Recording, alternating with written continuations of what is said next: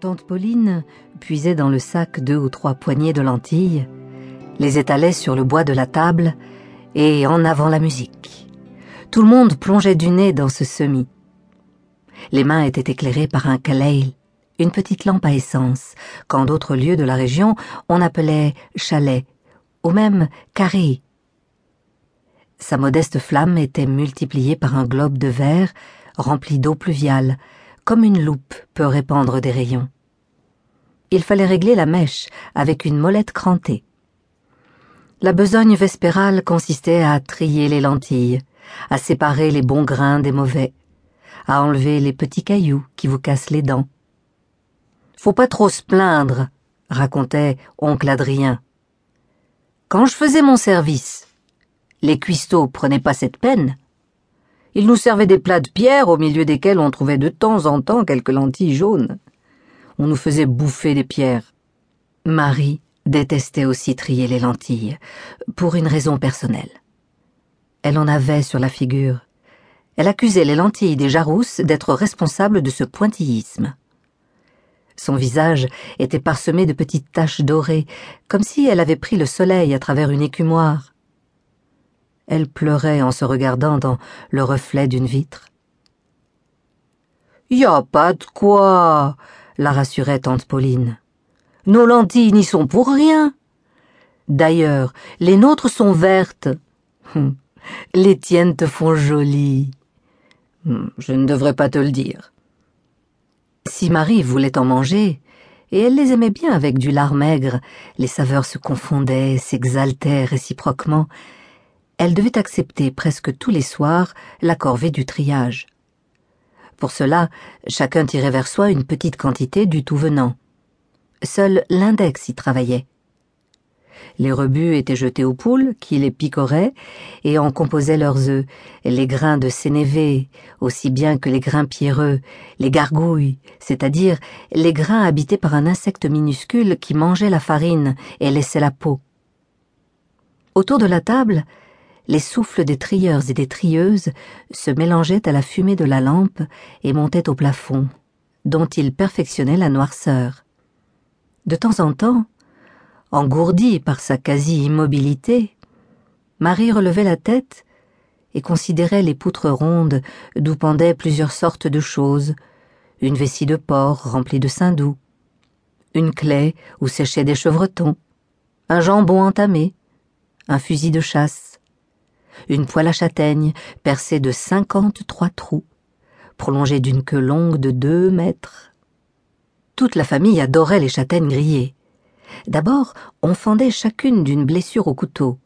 On en remplissait la poêle qu'on installait sur les flammes du foyer.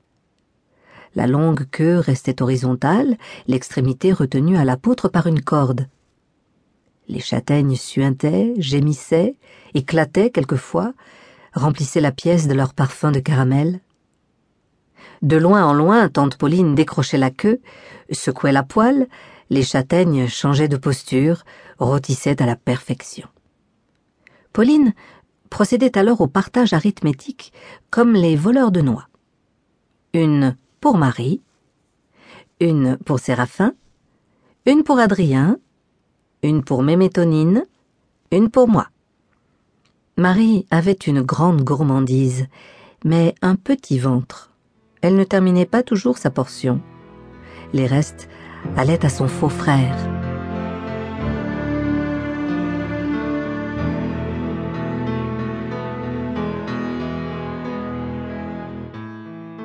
Le tri des lentilles, de même qu'ailleurs le cassage des noix, s'accompagnait donc de récits joyeux ou dramatiques où le vrai se mêlait à la légende le possible à l'invraisemblable.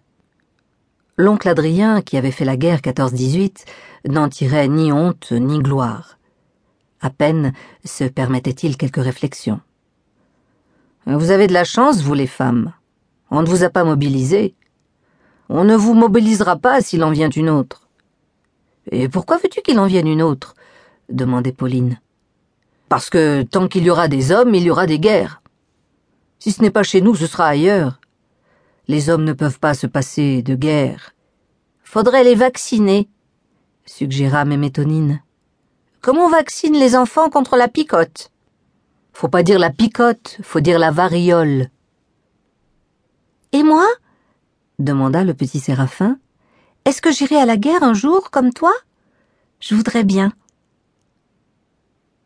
Il y aura plus de guerre quand il y aura plus de loups, plus d'hyènes, plus de chacals.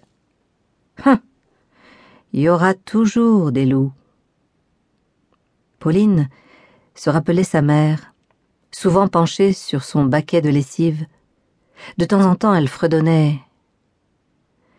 Il faut chasser les loups qui sont venus chez nous, que nos canons détruisent leurs tanières, que nos obus les réduisent en poussière. Marie demanda qui étaient ces loups. Et Pauline. Hum, les boches, pardienne, ceux qui ont tué mes deux frères. Tout en triant les lentilles, Marie aurait aimé entendre d'autres détails. La vie est pleine de choses mystérieuses. Pourquoi ci, pourquoi ça? Pain béni et chocolat? Un soir, Adrien descendit du grenier un objet noir et luisant qu'il déposa sur la table. Pareil à ceux que les écoliers de l'Aude fabriquaient avec des bouts de coudrier. On pouvait lire dessus Si vis pacem parabellum. Paraît, fit le tonton, que ça veut dire si tu veux la paix, prépare la guerre. Hein, soupesez-le. Chacun le prit dans ses mains, s'écriant Oh, il pèse bien trois kilos. Dis-nous comment tu l'as eu, demanda Mémétonine. Bah, c'est que c'est un peu long à raconter. Adrien s'enferma dans un long silence. Il but un verre de vin. Il se suça les moustaches. Enfin, il ouvrit la bouche en cherchant ses mots.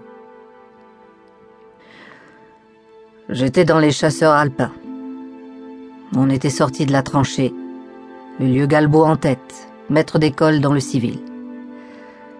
Il tirait à bras tendus, au hasard. Le brouillard nous protégeait un peu. On ne voyait pas ceux qui tombaient. On envoyait des grenades à la main devant nous. Le lieutenant criait En avant, nom de Dieu Et puis, on l'a plus entendu. Il était tombé à son tour.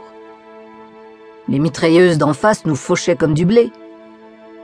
Tout par un coup, j'ai sauté dans la tranchée boche et je me suis trouvé face à face avec un gradé ennemi qui hurlait. Une grenade lui avait arraché les deux mains. Je lui ai dit Attends un peu, je vais te guérir. Je lui ai planté ma baïonnette dans l'estomac. Il a glissé à mes pieds. J'ai décroché le parabellum qui pendait à son ceinturon. Lui envoyé deux balles dans la tête, pour être bien sûr qu'il ne se réveille pas.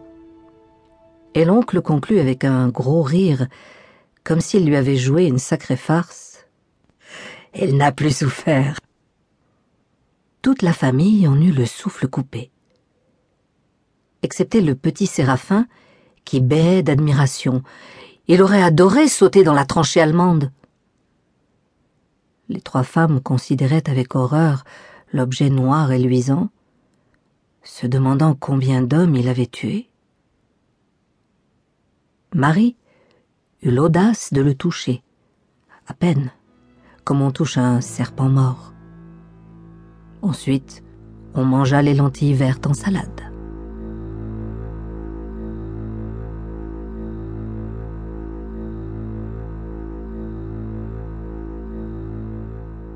Les souvenirs sont corps de chasse dont le son meurt parmi le vent. Pas ceux de 14-18. Adrien en gardait un dans sa mémoire qu'il ne sortait que dans les circonstances exceptionnelles. Lorsque, par exemple, quelqu'un évoquait devant lui Perpignan et son vin, Perpignan et ses figues, Perpignan et son chocolat, Perpignan et son castillet. Oui, oui, grommelait-il, Perpignan, je connais. Tu y es allé? Non, jamais. Et je n'y porterai jamais mes souliers. Raconte. On voit que tu as quelque chose à en dire. J'ai eu affaire au caporal Albin Dunois du 53e RI de Perpignan.